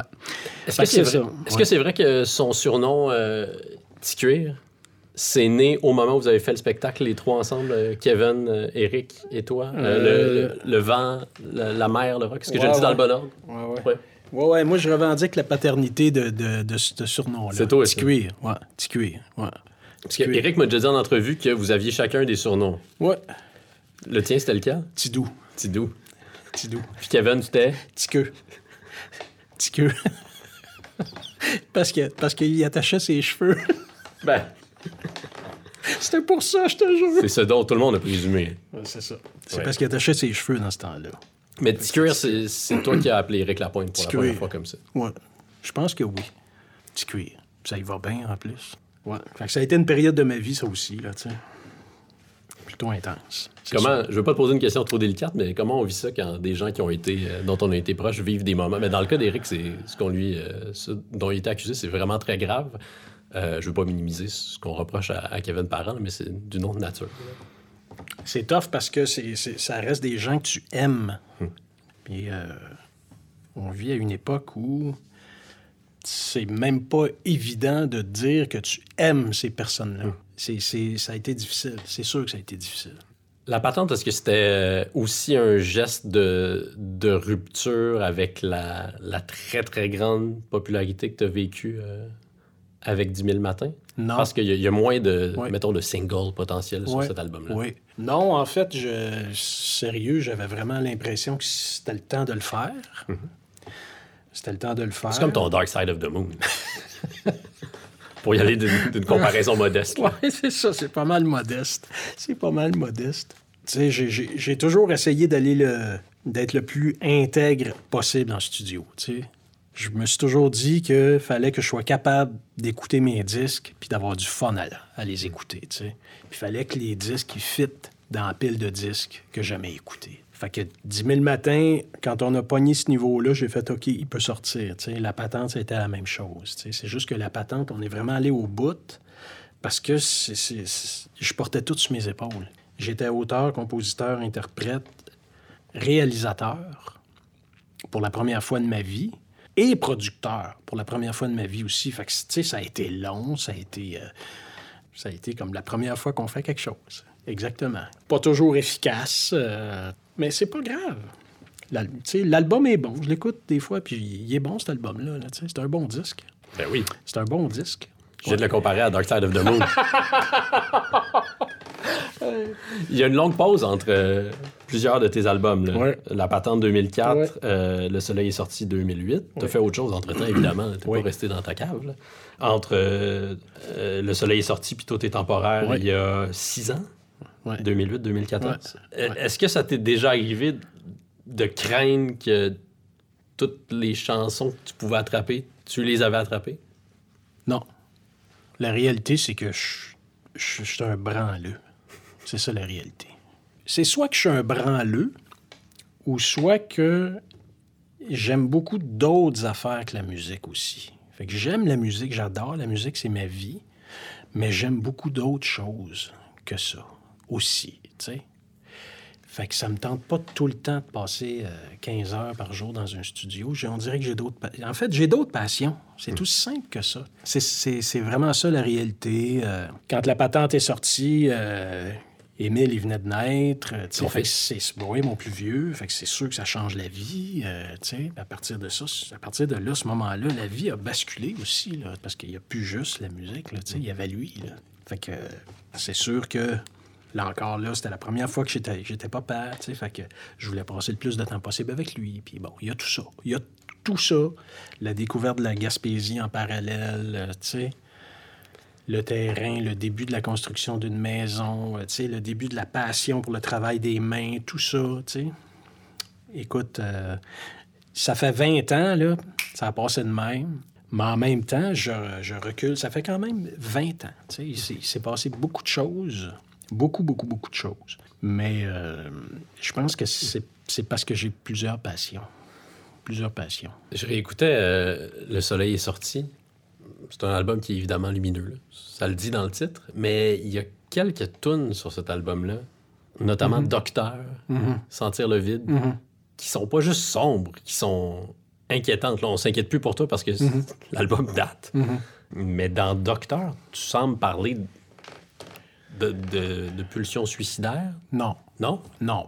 Je te mentirais si je te disais que j'étais heureux. J'étais pas heureux. C'était pas une belle période de ma vie. Mais. C'est quand même ironique de sortir un album qui s'appelle Le Soleil est sorti Ouais. quand on, on vit pas une belle période. Non. C'est un petit peu une façon d'essayer d'évacuer la. la- C'est pareil comme si on voulait que la, la période sombre reste en arrière de nous autres.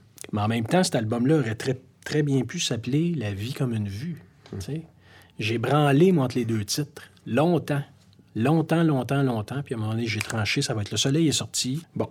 Fait que ça a été ça la décision. Tu sais, des fois, aujourd'hui, je me pose encore la question est-ce que La vie comme une vue aurait été un meilleur titre? C'est un bon titre.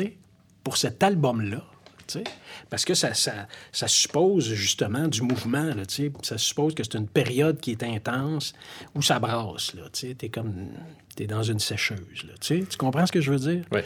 Parce qu'il y a des tunes très, très guillerettes sur cet album-là, comme Parc Laurier, où t'es Oui. avec ton, ton Oui. fils au Parc Oui. Laurier, puis c'est Oui. c'est très joyeux. Oui, c'est vrai. Il y a eu ça. Il y a eu ça aussi. Mais c'était, c'était pas nécessairement la plus belle période de ma vie. Tu sais, au niveau personnel, c'était pas super trippant. tu sais. Aujourd'hui, ça va beaucoup mieux. Là, tu sais. fait que ça a donné aussi des tunes comme Docteur, des tunes comme Sentir le vide.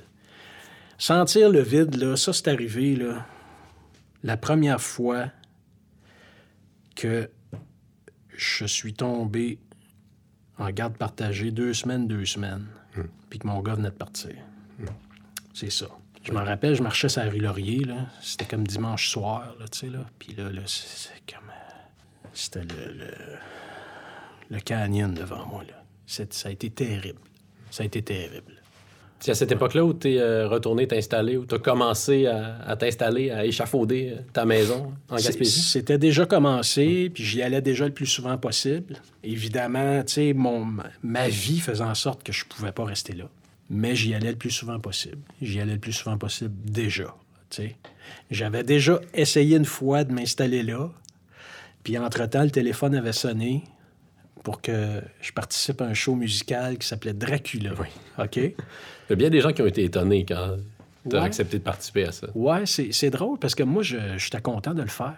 Je peux comprendre parce que c'était comme à 180 degrés de ce que je faisais. Mais en même temps, justement, c'était à 180 degrés de ce que je faisais. Fait que moi, j'étais j'étais ailleurs. Ça m'a fait du bien aussi. Le spectacle musical, le costume, euh, la chanson un petit peu plus euh, vocale, tu sais. Fallait que je chante là, là-dedans, là, tu sais. On chantait, là, tu déploies l'organe. tu déploies l'organe, puis j'ai toujours aimé ça. La dernière fois que j'avais déployé l'organe, c'était quand je faisais du bar. Hmm. Parce que là, on chantait, tu sais. L'été On 92, chantait, là. Puis à un moment donné, je me suis rendu compte que moi, j'écrivais pas pour chanter. Hmm. J'écrivais pour dire des choses, tu sais. Fait que ça fait des tunes dans lesquelles tu pousses moins, puis bon. Fait que ça m'a fait du bien, moi. Ben, je, je comprends, il y a des gens que ça a dérangé. Bon, qu'est-ce que tu veux que je te dise? Pourquoi est-ce que tu as décidé de, de- Je comprends qu'il y a- qu'il y a l'appel, mais ça peut quand même apparaître comme une décision, euh, j'allais dire suicidaire, c'est exagéré, mais un peu radicale pour un chanteur d'aller s'installer en Gaspésie, alors que le showbiz, ben, ça se passe à Montréal. Ouais, je comprends. C'est parce que je suis bien là-bas. C'est vraiment ça. Et j'ai été tiraillé comme ça pendant des années. Des années, des années, des années, des années, des années, des années. Puis là, ça va faire quatre ans, là, cet automne, qu'on est là à temps plein. Puis euh, depuis que la décision est vraiment prise, je réussis quand même à faire mon métier. C'est sûr que ça a changé. J'ai une fibre optique chez nous. Ça me permet de faire des choses que je pouvais pas faire dans ce temps-là. Mais je fais quand même mon métier. Mon horaire est beaucoup mieux organisé parce que quand je monte en ville, c'est à côté pendant plusieurs jours. Puis quand c'est fini, je redescends chez nous. Fait que c'est une très belle décision. Les appendices ont fait une parodie de toi. Québec, Québec, Québec, Québec, hey! C'est vrai que t'es quand même ah ouais, bon. ah euh, ouais, ah ouais. J'allais dire que t'es facile à parodier, mais bon, t'as un amour pour cer- certains mots comme bonhomme, comme Oui. en ouais. Ah ouais, oui. Comment est-ce que t'as réagi quand tu l'as vu pour la première fois? J'ai parodie? ri. Ouais. Ben oui, j'ai ri. J'ai- Parce que, premièrement, j'ai pas trouvé ça méchant. Je pense pas que ça l'était. Non, je pense pas non plus, tu sais. C'était gros, là. Je veux dire, dans le sens que c'était gros, c'était... Il n'y a pas de subtilité dans non, cette non, non, parodie-là. non, c'était une, une- caricature, Ouais. tu sais. Bon, OK. Mais je l'ai trouvé drôle. Puis après ça, j'ai rencontré les gars, puis euh, la gang des appendices. Non, non, non. En fait, j'étais honoré parce que j'aimais ça. J'ai toujours aimé ce qu'ils faisaient, eux autres. J'étais quasiment jaloux. J'étais quasiment jaloux parce que quand tu fais de la chanson, il- ça veut pas dire que t'as pas d'autres idées, tu sais. Puis euh, veut pas dire que t'écris pas des choses que tu peux pas chanter. Ça m'est arrivé d'avoir des idées que Daniel Boucher pouvait pas chanter. C'était impossible. Des idées que, peut-être les appendices auraient aimé, tu sais. Fait que j'étais content de les rencontrer. Puis en fait, j'étais content qu'ils... J'étais comme honoré qu'ils pensent à moi parce que... euh, il y a quelque chose, il y a- il y a une constante à travers les années, c'est que j'ai jamais pris pour acquis que les gens me connaissaient. Jamais, jamais, jamais, jamais, jamais, jamais, jamais, jamais, jamais. Pris pour acquis que les gens me connaissaient, jamais. Il y a toujours cette espèce de crainte-là que, que les gens.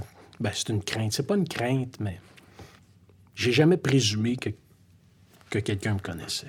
Est-ce que, ça a j'ai été... Hmm. rencontré quelqu'un, serrer la main, tu sais. C'est toujours élégant quand tu rencontres quelqu'un. Mettons, tu rencontres, euh, je sais pas, Marc Labrèche ou euh, Guillaume Lepage. Puis il se présente. Bonjour, Guillaume Lepage. Mais oui, je sais, t'es qui? T'es Guillaume Lepage? T'es dans TV depuis 25 ans. C'est sûr que je sais t'es qui? Mais en même temps, ce serait inélégant de présumer que tout le monde sait c'est qui, Ouais. effectivement. Puis en plus, ces gars-là sont justement dans la TV depuis 25, 30 Ouais. ans, tu sais, puis des fois plus, tu sais. Ce qui n'est pas mon cas, tu comprends? C'est pas ça. Puis, je veux dire, il y a eu des périodes où j'étais beaucoup plus exposé, puis des périodes où je l'étais beaucoup moins, là. Fait que je présume jamais. Est-ce que tu l'as vécu difficilement que certains de tes albums connaissent moins de succès que ben forcément que, que 10 000 matins? Bon, en, en termes de chiffre de vente, c'est inutile de, de comparer à cette époque-là parce que c'est probablement le dernier moment où les disques se vendaient à ce point-là. Euh, mais euh, tes albums subséquents ont peut-être pas eu. Ben, la patente, je l'ai dit, c'est ton Dark Side of the Moon. ouais. Tu comprends ce que je veux dire? Oui, je comprends. Je comprends.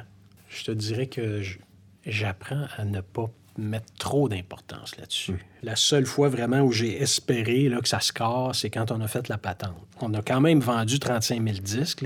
Aujourd'hui, c'est un gros chiffre. Mais dans le temps, c'était une drop. Par rapport à 110, 35, c'était une drop. Malgré le fait qu'on on aimait ce disque-là, on, on le trouvait bon, tout ça. Tu sais, il y a un paquet de facteurs, il y a un contexte, là, tu sais. Je sais pas, j'imagine qu'il y a peut-être des gens dans le milieu qui ont, qui ont senti que je les avais trahis, je sais pas, tu sais. Parce que pour décider comme ça que tu tu t'en vas tout seul, comme je te dis, c'est une rupture. C'est une rupture. Fait qu'il y a peut-être un peu de ça aussi. Mais bon, les années ont continué, puis c'est la façon que j'ai de travailler qui me met le plus à l'aise. Je suis un espèce d'artisan. Je suis pas sûr que c'est le bon mot, mais je suis un, un espèce de gars qui est à son compte. Tu sais, comme M. Poirier qui, qui vend des chars à côté de Oui. sa maison, il est à son compte. Moi, ce que je fais, c'est des tunes. Je suis à mon compte. Tu sais? J'ai une petite affichette à côté, là, Oui, sur le garage. à côté de la maison. Chansonnier, Daniel Boucher. Chansonnier. tu sais, c'est ça. Je- je- Il y a quelque chose en moi qui est profondément euh, à, à mon compte. je ne sais pas comment le dire. Bon, je suis heureux de dire que ton plus récent album, qui est- ben, tu travailles un nouvel album présentement, Mm-hmm. mais ton plus récent album en date, qui est paru en 2020, à grand coup de toune, c'est un excellent album. Oui, il est bon, hein? Daniel Boucher en forme là-dessus. oui, oui, il est bon. Il est Euh, bon. Une de mes tunes préférées sur l'album, c'est euh, Beau Grand Gars, Grand Beau Grand Grand beau, grand... Ah oui, Ouais. hein? Ouais. Ben, encore une fois, le riff de guitare, là, Ouais. que tu chantes en plus, ça, c'est cool. Ouais. Puis euh, ben, le texte est, est attendrissant parce que tu parles, euh, tu parles de ton fils. Oui, je parle qui à vieillit. Emile. Oui, qui a 16 ans. C'est ça, qui est ça, tu sais. Oui, qui est là-dedans. Puis euh, la mélodie, je, je trouve que la mélodie est belle aussi. C'est drôle, hein, parce que cette tune-là, la mélodie est arrivée, ça fait longtemps. Ça m'a pris du temps avant de mettre des paroles dessus. Quand la mélodie est arrivée, j'étais en Afrique, j'étais en Tanzanie, OK, sur le bord d'une piscine. On revenait du Kilimanjaro, puis on pouvait pas prendre l'avion parce qu'il y avait un problème avec un volcan, je pense, au-dessus de l'Europe, là. En tout cas, les avions pouvaient pas passer. Fait qu'on était pognés là. Puis là, la gang de grimpeurs avait décidé de partir se promener. Puis moi, je me suis dit, non, moi, je reste ici, puis je travaille des tonnes. Aujourd'hui. Fait que j'ai pris comme une coupe d'heures. Je me suis assis tout seul au bord d'une... Il y avait une piscine à côté de l'hôtel. Bon. C'était rien de luxueux, là. Mais tu sais, il y avait quand même une piscine au bord de l'hôtel. J'étais bien, j'étais tout seul. Puis la mélodie de cette tune là est arrivée. C'est en 2010. Puis ça m'a pris du temps à finir la tune. J'ai fini la tune pendant la pandémie. Émile, il avait 16 ans. Comment ça t'a transformé euh, de devenir père? Ah, ça, ça me transforme encore. Ça me transforme encore, tu sais. Tu apprends à t'aimer le plus possible parce que c'est la meilleure façon d'aimer ton enfant le plus possible. C'est comme un test d'intégrité, mais encore plus intense. C'est comme le degré de plus. Parce que tu peux pas niaiser avec ton enfant. Tu peux pas faire semblant. Tu sais, là, il sait. Fait qu'il faut que tu sois toi-même le plus possible, encore plus. C'est, tout un... C'est tout, tout un prof. Été tout un prof. Je prends des notes. Puis, j'en ai trois maintenant, tu sais. J'ai une petite fille qui, qui va avoir cinq ans au moment où on se parle. Un petit gars qui vient d'avoir trois ans, tu sais. C'est la même affaire. Le contexte est différent, mais je veux dire, le rôle de père est là, euh, tu sais. Plus le temps passe, plus je me rends compte que, que, que, que ce qu'il faut que je fasse, c'est doux, tu sais, mais le plus doux possible, tu sais. Puis il faut que tu le laisses gagner, tu sais. Puis il faut que tu... faut tout le temps que tu t'organises pour que la vie soit belle, tu sais. Puis donner confiance. Faut que tu y donnes confiance. Le reste, là, tiens ta fourchette de même, puis euh, non, ça, c'est aucune importance. Aucune importance. Parce que toi, ta fourchette, tu tiens comme tu vas la tenir. Puis si tu as une certaine dignité dans ton quotidien, c'est ça que l'enfant va apprendre. Mais donne-y des outils. faut qu'il s'aime. C'est ça, ça que je travaille. Le souvenir de ton père, il occupe quelle place dans ton esprit euh, au quotidien? Ah, c'est au moins une fois par jour. Ben oui, c'est sûr. Ben oui, c'est sûr. Puis il se transforme aussi. C'est un, un souvenir qui se transforme parce que c'est fucké. Mon, mon père, quand il est mort, il avait 36 ans. Puis moi, je n'avais 16. OK? Puis euh, c'est un, un homme qui était quand même assez orgueilleux. C'est un homme qui, euh, qui avouait pas facilement ses erreurs. En fait, il les avouait, mais euh, ça a été plus facile dans les dernières années de sa vie, mettons. Il commençait à, s'a- à s'attendrir un petit peu plus. C'est un homme chaleureux, c'est un homme charismatique, c'est un homme drôle, c'est un homme très droit, que j'adorais, évidemment. Mais c'était quand même un homme qui pouvait être dur. Puis, j'avais l'impression, moi, quand il est parti, imagine, qu'il avait toujours été fort comme ça. Moi, j'avais 16 ans. Je comprenais pas comment ça se fait que j'étais pas plus fort que ça. Ça, ça a été difficile. Voyons. J'avais l'impression que lui avait toujours été fort comme ça. Qu'à 16 ans, il était fort comme à 36. tu sais. C'est une erreur, évidemment, mais ça m'a pris du temps à m'en rendre compte. Quand je me suis rendu compte de ça, ça m'a apaisé beaucoup.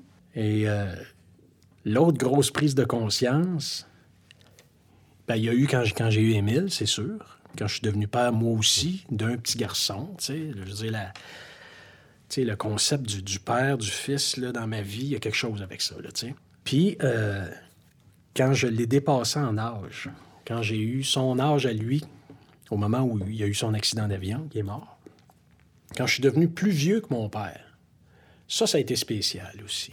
Ça a été très spécial à vivre, tu sais. Puis là, aujourd'hui, j'ai 50 ans. Il. En fait, le défi, c'est qu'il n'y a, pas d'exemple. tu sais. Faut, que tu, faut que tu prennes ton exemple ailleurs. Parce que tu peux pas le prendre de ton père et ça y est pas arrivé.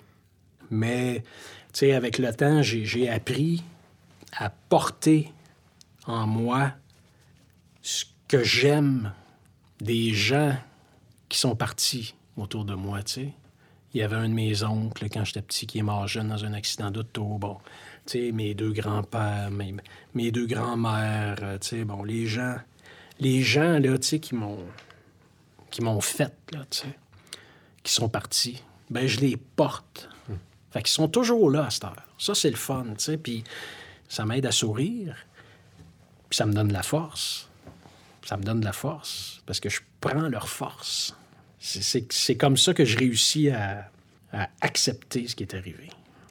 Daniel Boucher, deviens-tu ce que tu as voulu? Plusieurs fois par jour. Et ce qui est super avec cette question-là, c'est que quand la réponse est non, tu as toujours la seconde qui passe après pour te rapprocher de ce que tu veux. Chaque seconde est une occasion. Chaque seconde est une occasion de t'approcher de ce que tu veux. Puis souvent, ce que tu veux, ça donne que c'est vers l'intérieur que tu vas le trouver. Puis faut pas faire l'erreur, faut pas commettre l'erreur de, de- de se poser cette question-là une seule fois dans sa vie. Faut que tu te la poses à chaque seconde. Ça te donne de la souplesse. Ça pardonne.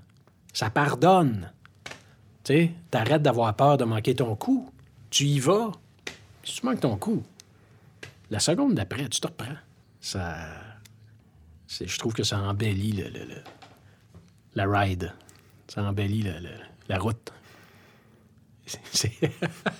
Richard Séguin, il appelait ça la route. La route des heures!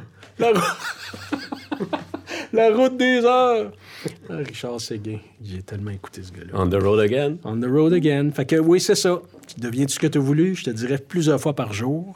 Puis quand c'est pas ça, quand c'est non, ben t'as toujours la seconde d'après pour te reprendre puis essayer de t'en approcher. Merci de m'avoir fait monter sur scène au petit bonheur à Saint-Camille. Ah, Merci euh, pour toutes les tonnes qui m'ont accompagné dans des moments tough. Puis merci de me prêter euh, le titre de ta toune. hein, c'est un honneur. C'est un honneur. Ça a valu la peine d'attendre. Merci, Dan. Non, c'était super. Merci à toi. Merci, Vraiment, là. Merci d'avoir fait la route depuis, depuis mon lot. Il est parti à matin. T'es parti à quelle heure? 7h30. 7h30. Ouais. 7h30. J'ai roulé toute la journée, puis je suis arrivé. Ça fait longtemps Ouais. que quelqu'un n'a pas roulé toute une journée pour venir me rencontrer. Ça valait la peine. Je le savais. Ça valait la peine. Merci, Van. Cool. Salut. Grand, beau, grand gars. Oublie jamais, jamais, jamais, jamais, jamais ça. Chaque seconde à vivre à fond. Oh oui. Peu importe ce qui arrive, garçon. C'est à vivre à fond. Oh oui. OK. Cool, cool, cool. Deviens-tu ce que t'as voulu? 50e épisode. Chaque seconde à vivre, garçon, c'est à vivre à fond. Ah ouais! Ce qu'on entendait, c'est un extrait de Grand, beau, grand gars. C'est tiré d'À grand coup de toune, le plus récent album de Daniel Boucher paru en 2020. Dan travaille un nouvel album, je pense que c'est pour bientôt. Vous pouvez compter sur moi pour vous tenir au courant. Pour tout savoir au sujet de Daniel Boucher, visitez le www.danielboucher.québec. Ben oui. Et si vous avez aimé cet épisode, n'hésitez surtout pas à nous laisser une bonne note ou un commentaire sur Apple Podcast. C'est le meilleur moyen de contribuer au rayonnement de ce balado. Je vous lance une idée. Dites-nous lequel des 50 épisodes vous avez préféré. Deviens-tu ce que tu as voulu? N'existerait pas sans son réalisateur, un gars qui n'est vraiment pas un front et qui est bel et bien un roadie, Jean-Michel Berthiaume. Merci à Anatole pour sa reprise de Daniel Boucher, à Jean-Guillaume Blais pour le visuel et à Vincent Blain du studio Madame Wood. Dès la semaine prochaine, on s'engage sur la route qui va nous mener un jour au centième, puis au 500e épisode de Deviens-tu ce que tu as voulu? Je vous embrasse, je vous dis à très bientôt, et je vous souhaite d'ici là de devenir ce que vous voulez.